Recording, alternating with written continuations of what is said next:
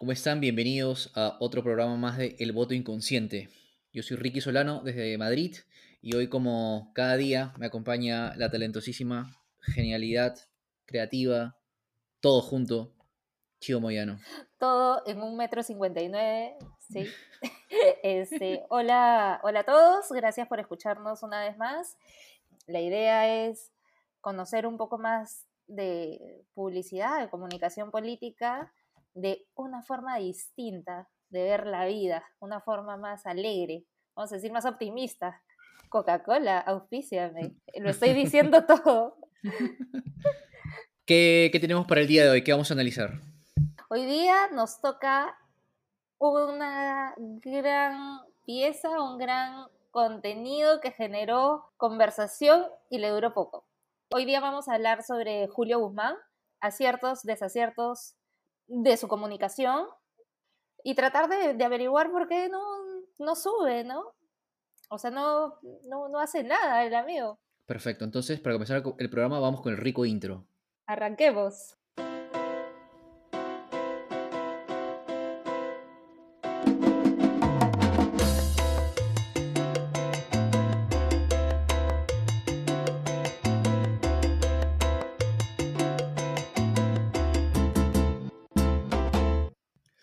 Entonces así es, mis estimados oyentes inconscientes. Porque sí, ya están bautizados.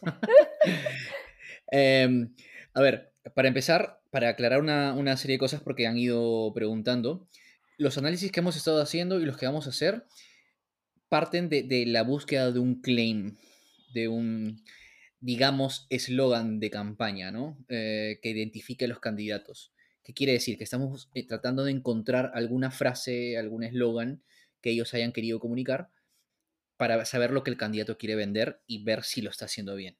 Entonces, eh, al parecer no todos los candidatos tienen muchas piezas de comunicación de marca y, no todos estos candidatos tienen al final de sus piezas o al lado eh, algún claim o algún hashtag. Y nosotros en algunos casos hemos asumido que el hashtag que más veces se repita puede haber sido en algún momento la intención de convertirse en un claim. O la frase final que diga el candidato, ¿no? Exacto, y que, haga sentido con lo que está contando. Y dicho esto, si nos estamos equivocando al interpretar un concepto de marca, es entonces porque el concepto no está claro, porque deberíamos entenderlo absolutamente todos, hasta la gente que no sabe de comunicación política. Dicho esto, comencemos el programa eh, hablando de Julio Guzmán, porque creo que entre Chido y yo hay una, hay una diferencia de posiciones sobre el tema, ¿no? Así es. Eh, bueno, arranquemos con efectivamente con el claim de la campaña, que, que en verdad solamente salió con la pieza madre, con la pieza principal. Cuando hablemos de pieza madre, por si acaso, hablamos de la pieza principal de la campaña, ¿no? Es la pieza que nos va a dar pie a, otras piezas, ¿no? Por eso es madre y tiene piezas hijitas. Y esta pieza es la de el bus. El famoso bus. Eh, sube al bus, el bus morado, y que tenía como claim, corre con Guzmán. No, yo corro con Julio. Yo corro, ¿ves? Cualquier cosa. Hashtag yo corro con Julio. Hashtag yo corro con Julio. Eso no quiere decir que no hayamos usado otros claims dentro de toda la, de la comunicación en redes sociales. Pero ese era el que identificaba esa pieza. Pero ese identificaba la pieza. Ahora, la pregunta es, ¿tú quieres un claim que identifique a tu pieza, a tu campaña, o quieres un claim que identifique a toda la candidatura, que es más referido a tu claim de marca. A todo el recorrido de campaña de aquí a la segunda vuelta. Entonces, esa creo que es la primera discusión que podríamos tener y que quisiera que nuestros amigos del Partido Morado escuchen y digan cuál es el claim que quieres como marca como partido y cuál es tu claim de, campaña, que pueden ser distintos y, es totalmente válido y, va a depender de cuál quieres que sea tu posición. Pero lo que decía Ricky al inicio, en cualquiera de los dos casos debe ser consecuente, debe entenderse y debe eh, estar ad hoc con la marca. Entonces. Preguntémonos, empecemos a cuestionar este, este concepto para ver si, si hace los checks, ¿no? Lo primero es si es fácil de entender, ¿no? Para mí, sí es muy fácil de entender en la medida que conozcas al candidato y sepas que salió corriendo de un incendio cuando estaba comiendo su chifita en un depa de Miraflores. Ya. Para mí, el yo corro con Julio puede tener varias interpretaciones. El yo corro con Julio te permite tener la interpretación de salgo corriendo del departamento porque estaba celebrando el 14 de febrero, dicen, o, yo estaría celebrando el 14 de febrero. Estaría celebrando para que no nos denuncien. estaría celebrando el 14 de febrero. O el yo corro con Julio es yo estoy al lado de Julio. Claro, o sea, sí, pero el yo estoy al lado de Julio o sea, porque yo creo que el, fraseo es un poco tricky, ¿no? Porque en sí mismo no lo hubiesen utilizado si no hubiese ocurrido esa situación, ¿no? Porque, a ver, es fácil entender, sí, en, la medida que entiendas lo que pasó y seas consciente que es una broma que tiene doble sentido.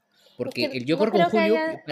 no creo, o sea, perdón que te corte, es que creo que han ido de, de atrás para adelante o sea, para mí el claim, yo corro con Julio es, yo estoy al lado de Julio, pero además, o sin embargo, como querramos llamarlo, puede ser un además o un sin embargo, también hace alusión a la, a la situación eh, personal de Julio Guzmán. Bueno, que, es un punto de partida para darle la vuelta a eso, ¿no? Porque sabían que en algún momento se lo iban a sacar y antes que la gente se lo saque, él prefiere darle la vuelta a eso.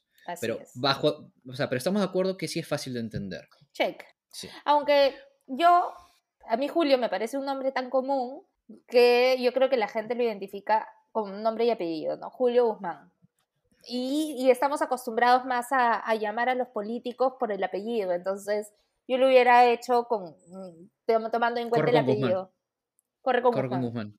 La siguiente pregunta sería, ¿es creíble para mí creo que aquí no aplica tanto porque no hay alguna, algún valor o alguna afirmación que creer detrás de esto, ¿no? Es como decir yo apoyo a tal, ¿no? Tú lo has dicho, es yo corro con él, yo apoyo a él. Yo estoy al lado, sí, es como que ni fu ni fa. Vale, lo otro, va con la marca, para mí va única y exclusivamente con él, porque, o sea, aparte de, de la anécdota de la que fue parte y todos conocemos, o sea, creo que no hay otro candidato que podría sumarse a esto, salvo que Inés Melchor también se sume a, la contienda y ahí Inés Melchor podría decir yo corro con Inés Melchor y tendría más sentido, ¿no? Y, se lo puede adueñar, tiene las credenciales para adueñárselo, ¿no? O sea, claro, acá el, el, yo corro con Julio tiene las credenciales negativas, vamos a decirlo, para poder adueñárselo, pero como tú dices, sigue siendo un claim que no dice nada. ¿no? O que dice muy poco. No tiene un trasfondo. Claro, no tiene un valor específico. La siguiente pregunta sería, el timing.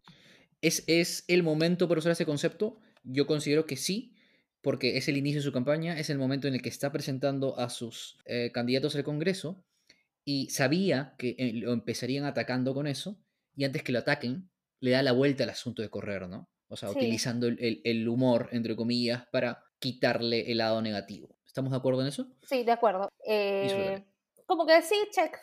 O sea, esa es la tarea. Eso es un 16. Un 15, un 16. O sea, el primer punto es, me estoy cubriendo de posibles ataques. Este es mi inicio de campaña, entonces ya con esto, o sea, nadie puede darle la vuelta a mi, a mi claim o a mi hashtag, que es un ejercicio que se hace muy seguido eh, cuando haces comunicación en redes sociales y tienes un claim de campaña. De hecho, haces el ejercicio de ¿Cómo me puedes trolear con eso? Muchos de los social media managers, justamente parte de su trabajo es, eso, ¿no? Es ver que así una si sacamos una campaña, ¿cómo me pueden trolear con la campaña? Normalmente se hace con el, con el claim principal, eh, se hace el ejercicio desde cualquier punto de vista, y acá evidentemente lo hicieron así, ¿no? Este, claro, me van a trolear, así que mejor salgo con, con, y un, con un paso adelante para mm, ganar de cierta forma algún tipo de, de, de, credenciales, ¿no? Entonces, check. Para mí, la tarea del claim de campaña, y, hago hincapié en el claim de campaña, es correcta. Perfecto. Estamos de acuerdo. La siguiente pregunta sería, ¿se diferencia el resto? Yo creo que sí, ¿no? o sea, para mí lo rescatable en este caso es que eh, está hablando de correr, es medio gracioso porque es anecdótico. Eh, lo rescatable de eso también es que es arriesgado porque está usando algo que generó percepciones negativas Y es arriesgado porque está intentando utilizarlo a su favor, ¿no?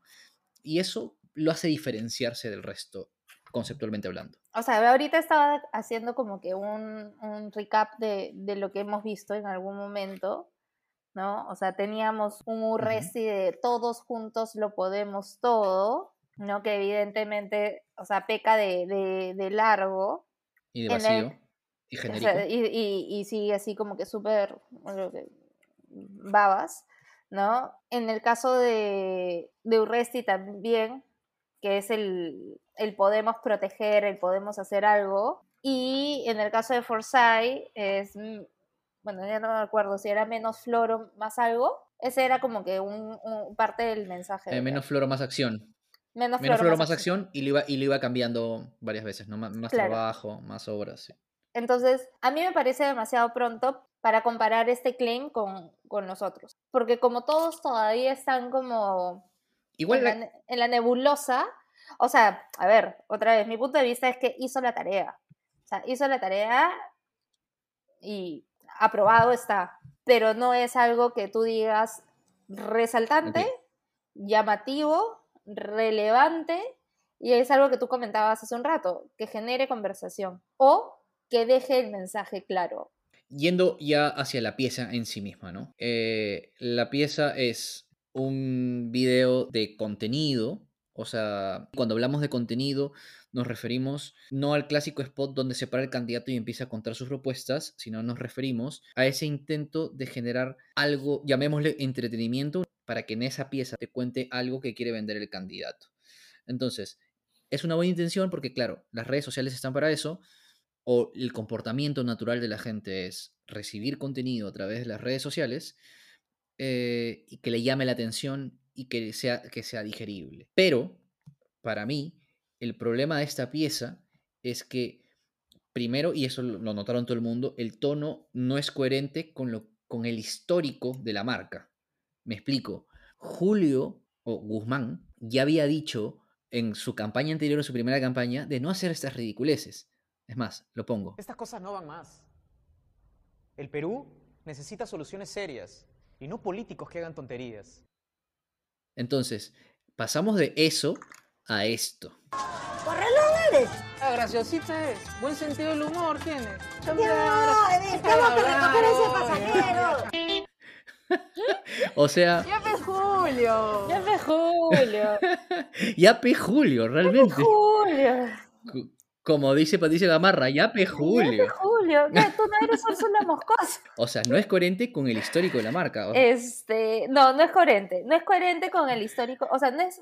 Creo que la pieza eh, comenzó siendo lo que, lo que en publicidad llamamos una pieza hero, ¿no? Que es una pieza supuestamente importante que nos, que nos iba a servir para llamar la atención. Como dice Ricky, generar algún tipo de, entretenimiento. No sucedió, evidentemente. Em, a, nivel de, a nivel de forma, no le crees. No, no, no le crees. Em, o sea, evidentemente a Susel le crees porque Susel está actuando, ¿no? Y le crees que está actuando. Eh, y, tiene, y tiene esa onda, ¿no? Bueno, y a Susel le crees que tiene un poco más de barrio. Sí, sí, sí, se lo crees, definitivamente, ¿no? Pero a Julio no, no, no le crees el, el, personaje creado. Y, otra vez volvemos a, los personajes que crean en campaña, ¿no? y, creo que peca, y, y, eso es un pecado que en algún momento todos los publicistas hemos, hemos caído, eh, cuando queremos generar cercanía con el público peruano, creemos que la única forma de generar esta cercanía es a través de, del barrio, de la chacota, ¿no? De, del ponerme de tú a tú. Y no necesariamente es así, ¿no? La cercanía se puede conseguir de distintas formas, siempre y cuando tú conozcas a tu público y sepas qué marca eres, ¿no? O sea, si te van a creer o no. Evidentemente, acá Julio y el equipo de campaña no, no sé a qué, o sea, no sé a qué público se estaban enfrentando con el bus, pero definitivamente el, el público al que lo recibió, que fue el público que estaba en redes sociales, no le creyó. No le creyó y comenzó a trolearlo, ¿no? Este claro. Está claro que intentaron usar el punto negativo para darle la vuelta con humor, pero al final, en vez de generar risa, terminó dando risa. Y eso me lleva también a, a un punto que algún amigo, algún oyente inconsciente me preguntó, me preguntaron si literalmente estaba mal usar el, el humor en campaña. O sea, yo que soy un apasionado de la teoría del humor, eh, yo considero que no, o sea, que al contrario, ¿no? El, el humor puede ser muy poderoso y hasta peligroso, porque, porque parece inofensivo a veces, pero en realidad es el caballo de Troya de, de las cosas que a veces cuestan decir directamente, porque el humor te da un margen de libertad porque puedes terminar diciendo que estás hablando en broma. Entonces, lo que han querido hacer aquí es utilizar el humor para quitar la carga negativa a algo serio, que era el hecho de que escapó de un incendio y fue algo polémico, porque es una regla que reírte de- al reírte de algo pierdes el miedo, le pierdes el respeto o le pierdes la seriedad a eso y lo normalizas. Entonces, e- en política el humor sí es muy usado porque además de, de- además de, de que le quita la seriedad a algo, la risa genera empatía. O sea, y sobre todo una sensación de pertenencia, ¿no? Porque si entiendes una broma, es igual a que entendiste el código y eso es igual a que los que se riaron comparten la misma información que tú. Eso genera un- un- esa sensación de pertenencia y acelera los procesos de, de- de que la gente se, se sienta cercana, ¿no? Pero en este caso el humor se transformó en burla, no Así es. funcionó. O sea, en, en el caso de esta pieza en específico, es una burla, es un personaje mal construido, ¿no? Es un o sea, cre- crearon a un Julio Guzmán que nadie le cree. Exacto. Segundo, hablando específicamente de la pieza, es una pieza de aproximadamente 5 o 6 minutos, en donde vemos subir a los, a los congresistas, ¿no? Al equipo, pero que no los presentas. No sabes quiénes son. Vemos una situación inverosímil para el personaje, para, el, el- para Julio Guzmán, para el personaje de campaña y para algunos de los personajes que están dentro de la plancha congresal. Y el humor tratado acá es, es, es un humor es un humor que en los, pe- los peruanos cometemos ese error, ¿no? O sea, en la publicidad a veces, ¿no? De tratar de ser, de tener este humor de calle, ¿no? Este humor de barrio, este humor de, de yo lo sé todo, de, de, de calle, ¿no? Pero que en verdad no, si no, lo- si no tienes ese humor de manera, sí, no tienes ese humor natural, no, no lo tienes y no te va a salir con ningún guion. Pero lo que sí coincido contigo es que, o sea, sí me parece válido utilizar el recurso del humor en una campaña.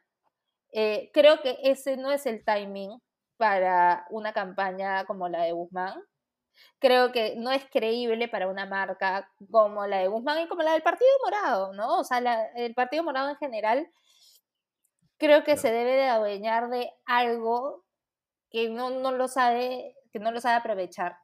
Y es juventud y es acción.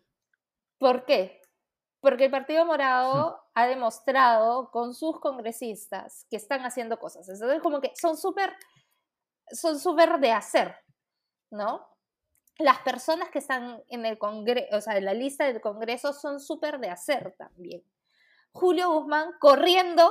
Más allá de decir que ha demostrado el partido que está haciendo cosas, yo diría, ha generado la percepción en sus seguidores de que sí están Es haciendo cosas. Eh, hablamos del mundo de percepción. Pero básicamente por Alberto de Belaunde y por y Daniel. y Daniel Olivares, el que le puso el humo a la casita de democracia directa. Bien guapo el chico. Bien, bien buen mozo el muchacho. Guapachoso. Pero bueno, ya volviendo a la pieza. La pieza eh, tiene una intención. La intención es que da- dar a conocer a sus congresistas, a su lista, y no lo cumplió. Ujú, O sea, es una pieza de seis minutos claro. en donde presenta a, todas, a todos sus congresistas de una manera supuestamente cercana. O sea, si yo tuviera que resumir esa pieza, es, es una pieza de seis minutos en donde tiene el objetivo de presentar a toda la plancha congresal o a la mayoría de la plancha congresal de, eh, de Julio Guzmán eh, de una manera cercana. Listo, ese es el brief. No cumplió. No, no, no terminaste de conocer a ninguno, porque en seis minutos no conoces a no sé cuántas personas. ¡Ya ves, Julio! O sea, tal cual.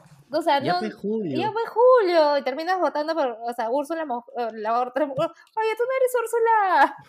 Patricia Gamarra. A la Patricia Gamarra, si son igualitas. ¿No? La pieza no cumplió con nada, pero eso no quiere decir que no haya hecho la tarea. es una pieza que me parece dentro de toda la estrategia, una pieza importante porque mm, tú tienes que adosar las credenciales del partido o del, o del, posible presidente a, tus congresistas. Es como si habláramos de marca. Tú tienes una marca madre que es eh, la Coca-Cola Company y tienes submarcas, ¿no? Y tienes Coca-Cola y tienes Inca-Cola y tienes Sprite que están avaladas por la Coca-Cola Company. Tienes una marca madre como es Gloria y tienes unas submarcas.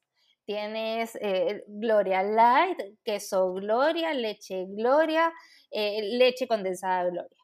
Eh, acá pasa lo mismo. Tienes una marca, que es el Partido Morado, que, al que le tienes que adosar credenciales a tu posible candidato de la presidencia, que es Julio Guzmán, a tus congresistas. Como cuando Todino hace su campaña de Todino y Todinito para los más chiquititos y Todinititito para los más pequeñitititos. Claro, es así, ¿no? Pero acá, y es lo que normalmente se confunde, es ¿qué es la marca? ¿El candidato o el partido? ¿Son lo mismo o qué? Si son lo mismo, entonces deben de compartir valores. Que en este caso creo que el Partido Morado sí tiene una percepción de marca un poco más sólida en comparación con el resto. me parece. Pero entonces, en resumen, como para cerrar el tema de la pieza, intentaron causar, eh, dar risa, intentaron dar risa, pero se rieron de ellos y, además, o sea, lo que sí cumplió, creo que cumplió fue en generar conversación, pero una conversación que no pudieron controlar y que fue negativa para ellos. Pero, entonces, dicho esto, Chío, esto fue el punto de partida para como em, empezar a lanzar una campaña en redes sociales. Que para mí, eh, después que publicaron esto, no hicieron contenido eh, atractivo en sus redes sociales, para mí, porque siento que sus redes sociales no se están moviendo muy bien. O sea, yo, yo, sí, yo sí creo lo contrario. O sea, para mí las redes sociales del partido, en verdad no, las redes sociales de Julio Guzmán, porque las redes sociales del Partido Morado son cualquier cosa. Eh, las redes sociales de Julio Guzmán me parece que cumplen con la tarea, me parece que están eh, cumpliendo con la tarea de, eh, de generar interacciones, de, de, llegar a mayor gente, de comunicar oportunamente o, o, no, o fuera de, o fuera de espacio, lugar y tiempo, los comunicados referentes a, la situación o al contexto lo que me parece es que no le han dado continuidad al bus morado, al bus ganador, ¿no? Eh, por evidentes razones, pero, pero creo que el contenido está. O sea, el contenido hay, hay, y hay un contenido organizado, se nota que, se nota que hay organización en el contenido. Ahora, que ese contenido sea bueno o cause algún tipo de percepción positiva o que sea relevante, esa es otra cosa. O sea, ¿qué es lo que tú dices, no? O sea, para ti no, no, no, no, no es contenido relevante. Para mí a nivel estratégico es lo correcto. Ok, te doy la razón, porque claro, tú tienes esa visión de la parte estratégica de organización, de distribución de, de mensajes en el tiempo, espacio y plataforma. Totalmente de acuerdo contigo. Pero para mí ese paso es un paso importante, pero no es el paso que determina todo. ¿Por qué? Porque siento que lo que está viendo ahora es la clásica publicidad de interrupción hostil. Me explico. Constantemente la gente piensa que la publicidad es esa interrupción que tienes en, cuando estás viendo tele, tu programa, cuando estás viendo a Peluchín, o cuando estás en YouTube viendo lo mejor de los cómicos ambulantes y de pronto aparece un video que te interrumpe. La gente tiene la idea de que eso necesariamente es publicidad. Bueno, eso sí es publicidad. Pero hoy en día la publicidad no debería ser interrupción. Y no debería ser interrupción en ningún lugar. Y sobre todo en las redes sociales. Porque en las redes sociales la gente va a buscar cierto tipo de entretenimiento. Y cada red social tiene un tipo particular de entretenimiento o, de manera de eh, atraer a la gente. Entonces, si por ejemplo tú estás en tu Instagram feed viendo memes de robotín o viendo memes de, de cualquier cosa, y de pronto te aparece un meme de Julio, o no, no un meme, una publicación del Instagram de Julio Guzmán que te pone un documento en Word posteado ahí o que te pone un textazo donde te pone un plan directamente, entonces eso ya es una interrupción, porque no va de acorde al feed, no te genera realmente, salvo que seas mega fan del partido y quieres enterarte constantemente, que es un caso muy poco, mm, son muy pocos casos. Claro, que no es Mm. más, o sea, y definitivamente las encuestas demuestran que va más Claro, en, en, en caída que en otra cosa, ¿no? O Claro, sea, sí, salvo sí. que seas mega fan, termina siendo interrupción. Entonces, y eso, y eso es no solamente porque sea interrupción, también el, el algoritmo te castiga porque ve que a la gente no le interesa, ¿no? O sea, eh, no, no estás gastando tiempo en, en interactuar con eso o ver, o ver eso. Por eso, para mí, las redes sociales de, de Julio Guzmán se están mm, moviendo muy bien, más allá de publicar constantemente las entrevistas que tiene, más allá de, de- de publicar los eventos y las charlas que hace online, que, que para mí no, no, es, no es contenido necesariamente atractivo, ¿no?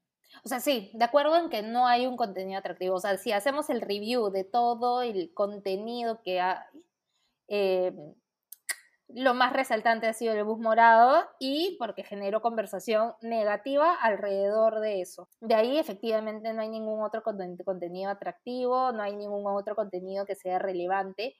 Eh, ahora, siempre hay que ponernos a pensar y eso es una, una reflexión al, público oyente, es en quién estamos pensando al momento de comunicar, ¿no? O sea, o sea, es, es ponerte a pensar y hacer un poquito de análisis de data. ¿Quién es, ¿Quiénes son los que interactúan conmigo en Facebook? Puchas, de repente son las señoras mayores de 30 como yo, este, interactuando full. Y claro, o sea, a mí me tienes que dar un tipo de contenido. Mi contenido de Instagram, y creo que ponte, ahí está el éxito de un Daniel Olivares o de un Alberto en sus respectivas redes, es que si bien como que son, tú, tú intuirías que son total pop, ¿no? Total de población Perú, tienen un target muy joven que lo sigue. Entonces, si saben cómo interactuar con ellos. En un Instagram Live de Daniel Olivares, en la época de las marchas, tenía más de 3.000 views. Eso ninguna influencer, salvo Kiara Ferragani, la top, top, top influencer de moda del mundo, pero eran 3.000 gen- o sea, 3.000 personas conectadas escuchando en un Instagram Live de Daniel Olivares. Eso no lo va a conseguir Guzmán, pero con nada del mundo. Este, Y que ese, ese es un punto interesante a, a- a tratar más adelante, es ver realmente qué le interesa a los jóvenes, ¿no? O sea, es empezar a analizar cómo capitalizar ese, ese interés de los jóvenes, no necesariamente por la política, ¿no? Sino por, por el sentirse parte de algo, ¿no? Sí. Eh, pero entonces, va- vamos a las conclusiones. O sea, sí, ya, vamos a calificarlo. ¿ya? Para mí es como cumplió con la tarea, pasó, el bus morado pasó con 12, Ujú. porque no cumplió con los objetivos, que era generar cercanía y dar a conocer a sus congresistas. Ninguno de los dos. El claim de campaña, yo corro con Guzmán, corro al lado de Julio, corro contigo Perú, lo que fuera. Para mí, otra vez, cumplió la tarea, cumplió la tarea de no ser troleable, pero no es algo que comunique a la marca, que comunique el diferencial de el partido o el diferencial de Julio Guzmán para esta selección. Ok. O sea, otra vez, volvemos a nuestros ejemplos del, del capítulo 2. Verónica, el cambio. Keiko, la mano dura. Julio Guzmán, A Julio Guzmán no sé. No, no- queda claro. No queda claro qué rol no cumple. queda claro. ¿Qué, qué es? Para mí, mis conclusiones son: uno, es distinto que una marca te haga reír a que te termines riendo de una marca. Hay que saber medir cómo, cómo dosificas el humor, cómo lo comunicas. Es muy delicado. El, el humor es un arma de doble filo. Eh, y otro que me parece fundamental, que es no siempre un candidato tiene que ser el protagonista de una campaña. Un candidato no necesariamente tiene que aparecer en, to- en todas las campañas. Puede aparecer al final, puede incluso simplemente ser mencionado su nombre, pero no. O sea, hay que saber en qué momento entra un candidato y en qué momento no. Porque puedes hacer un bus, un humor que tenga relación con el humor de, de risas y salsas, pero alejas a tu candidato de eso y lo manejas por otro espacio. Lo hicieron jóvenes, lo hizo una, ni- una iniciativa voluntaria de la propia gente seguidora. Y lo otro es que hay que tener claro el histórico de la marca. O sea, de un momento a otro no puedes cambiar de imagen. Si vienes hablando de que los, otros, los políticos antiguos hacían A o hacían B, tú no puedes de un día para otro ser A y hacer B. A y B, claro. Totalmente de acuerdo, o sea, hay algo que, que- que debe de quedar claro. No todas las marcas son Entel Perú que pueden poner en un trineo a Dimitri, Susi Díaz, el Kakash y demás personajes eh, hablando de Navidad y generar risa. No, no, no puede, no todas las marcas lo pueden hacer. No, no, hay, hay- hay que tenerlo claro, pero eso no quiere decir que no tengas tonos de cercanía, ¿no? Y que no, quizás no puedas apelar al humor en algún momento. Una Inca Cola. Una Inca Cola no es un Entel, pero es una marca cercana y en algún momento ha apelado a gags, a, a situaciones de humor, que, pero no, no, no gira la comunicación en torno Claro. a eso. Sobre todo un candidato político, una marca política, está claro que en distintos aspectos, en distintos momentos, puede hablar con distintos tonos, pero tiene que haber una lógica de la propia personalidad del origen. Es como una persona. Una persona no siempre está de mal humor, no siempre está seria. También a veces hace bromas y también a veces habla con sarcasmo y todo eso se debe manejar, pero en el contexto adecuado y de la manera adecuada. Entonces, Así es. creo que en, este, en esta discusión hemos llegado a un 60% de acuerdo, 70%. Sí, sí. Sí. Yo creo que, no, yo creo que más, 70% de acuerdo, ¿no? Salvo el tema de redes sociales, que a nivel estratégico a mí me parece que es correcto, pero a nivel de contenido no. 78%. Este, ya depende- 78%. Vamos a decir así, a boca de urna, eh, sí, 78%, eh, pero, pero le falta, ¿no? O sea, es como, amigo Julio Guzmán, si quieres crecer, o al menos no, o sea, al menos pasar la valla electoral, por el amor de Dios, haz algo. ¿No? O sea, pero haz algo bien, coherente, coherente contigo, que, que no te vendan personajes, ¿no? Ese es, o sea, creo que lo hemos visto en, en esos, en, en- en los análisis del, del programa anterior, el de Forsyth y Resti, eh, en es- la creación de estos personajes para la política, ¿no? Eh, pero esos personajes deben de ser consecuentes con lo que tú eres como marca política. Y otra cosa, que lo hemos hablado en el capítulo 1, es no ser tibios, ¿no? Creo que ese es el gran problema de, de- de Guzmán. Termina siendo tibio, ¿Estás hablando comunicacionalmente o políticamente hablando? comunicaci- comunicacionalmente. A mí el hecho de, es como, a mí el hecho de que, me- a mí el hecho de que se haya arriesgado a hablar de yo corro con Julio no me parece tibio, ¿eh? sí me parece arriesgado. Un po- un- o sea, para el promedio de riesgo que se toma en Perú, en ese tipo de cosas, me parece un pelín arriesgado. Ahí sí discrepo contigo. sea. Entonces bajamos el, el nivel de acuerdo a un 69. Ah, Vamos 60, 60, 60, 60, ya, ya no fuimos 60, ya fue, ya. Esta relación se terminó, Ricky, ya fue todo. El voto No estoy de consciente. acuerdo contigo. Voy a abrir el voto inconsciente ¿Sí? 2. claro, en en paralelo. Este, Bueno, sí, Entonces, pero bueno, espero que haga algo más, ¿no? O sea, en verdad, o sea, para el día de hoy, ya la campaña debería haber prendido. O sea, yo espero que ya comiencen a sacar cosas right now. bueno, no, yo creo que a esas alturas la- las campañas recién van a empezar a salir. Yo creo que recién empiezan a invertir más dinero en esas campañas. Pero bueno, cuando empiecen a salir más campañas, ahí estaremos para volver a hablar de esos candidatos o de los nuevos o de las cosas interesantes. Así que entonces nos despedimos, Chío. Nos despedimos, muchas gracias Ricky, gracias a todos nuestros oyentes, a todas estas personas que nos han estado escribiendo. Los inconscientes. Felices a todos los inconscientes. Este, hola inconscientes, ¿cómo están? Muchos de ustedes no- nos han estado preguntando por las redes sociales. Este, No. no, nada, muchas gracias por escucharnos. Muchas gracias a todos, sobre todo eh, a la gente que ha estado preguntando por los próximos capítulos y seguirán viniendo más. Un abrazo. Por favor, un beso. Chao.